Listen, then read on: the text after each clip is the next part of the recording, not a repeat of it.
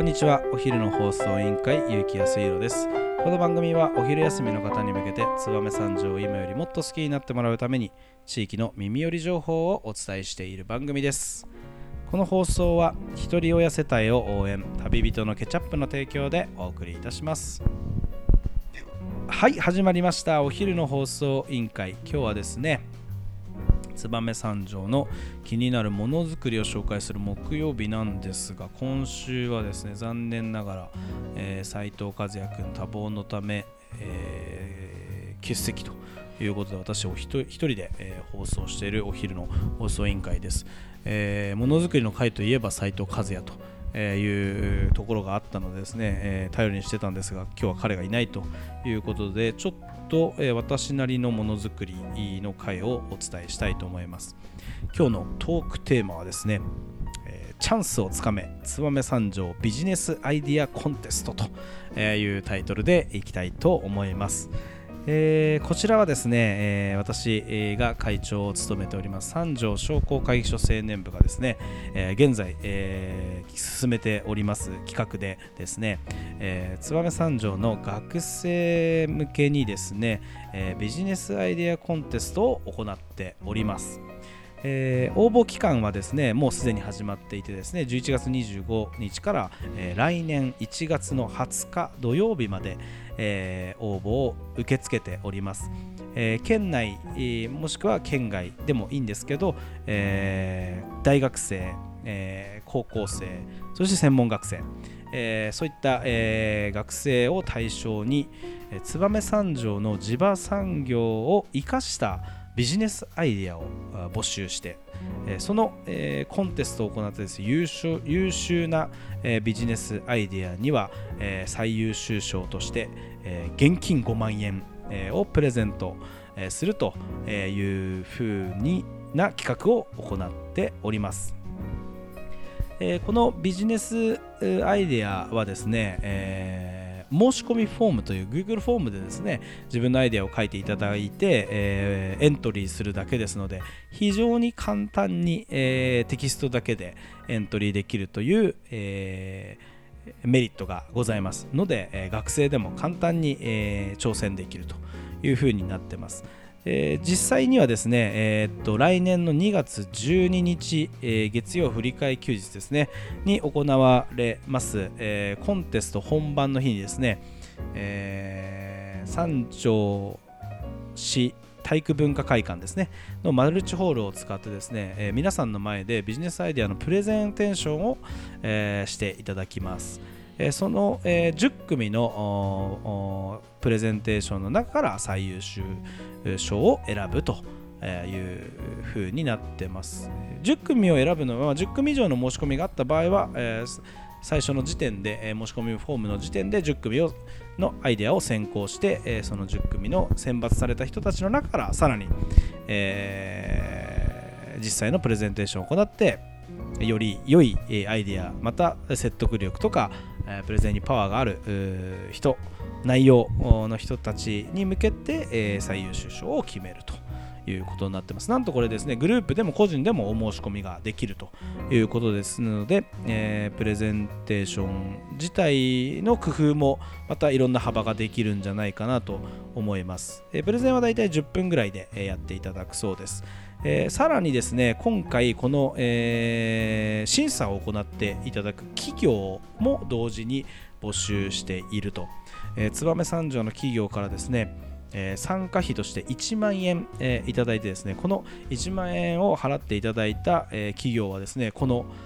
参加した学生のプレゼンを聞いていただいて、えどの学生がグランプリにふさわしいかの投票権を付与されると。いう仕組みになっております。なので、え、参加した、え、学生さんのアイデアにいいアイデアに、え、ですね、えー、一票を投じる参加企業として、え、多くの企業が参加する予定となっております。およそ30社の企業が参加する予定を予定となっております。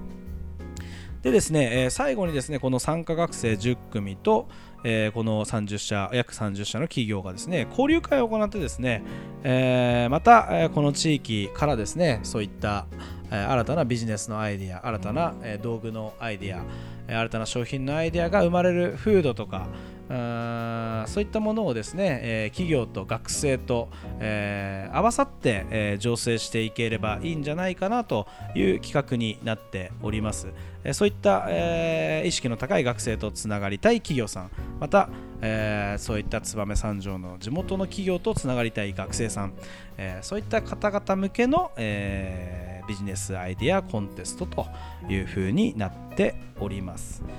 いや非常にあのですね、えー、私、え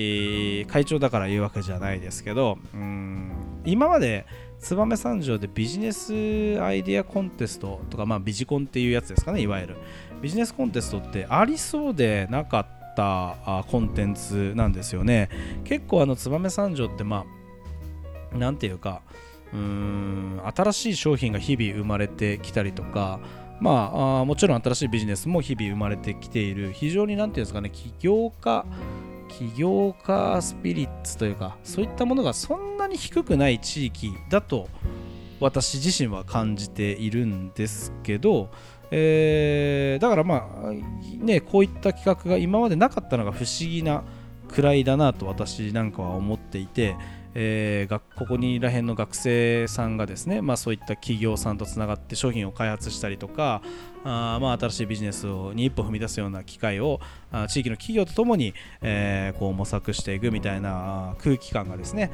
これからこのビジネスアイデアコンテストを回を重ねるごとに地域で醸成していければ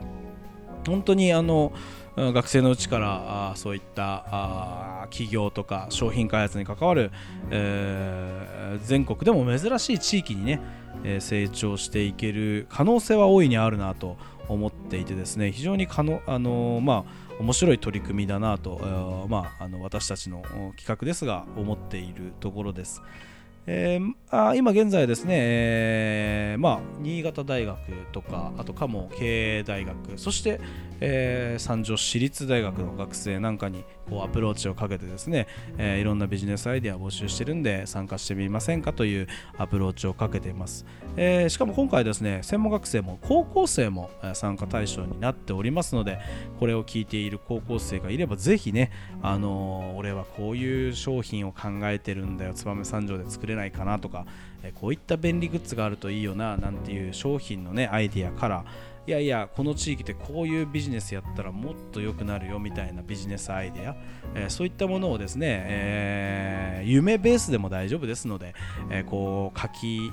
書いていただいてですね、えその思いをですねこの我々大人あそして、会社を経営している、えー、燕三条の社長の皆さんにですねぶつけていただければ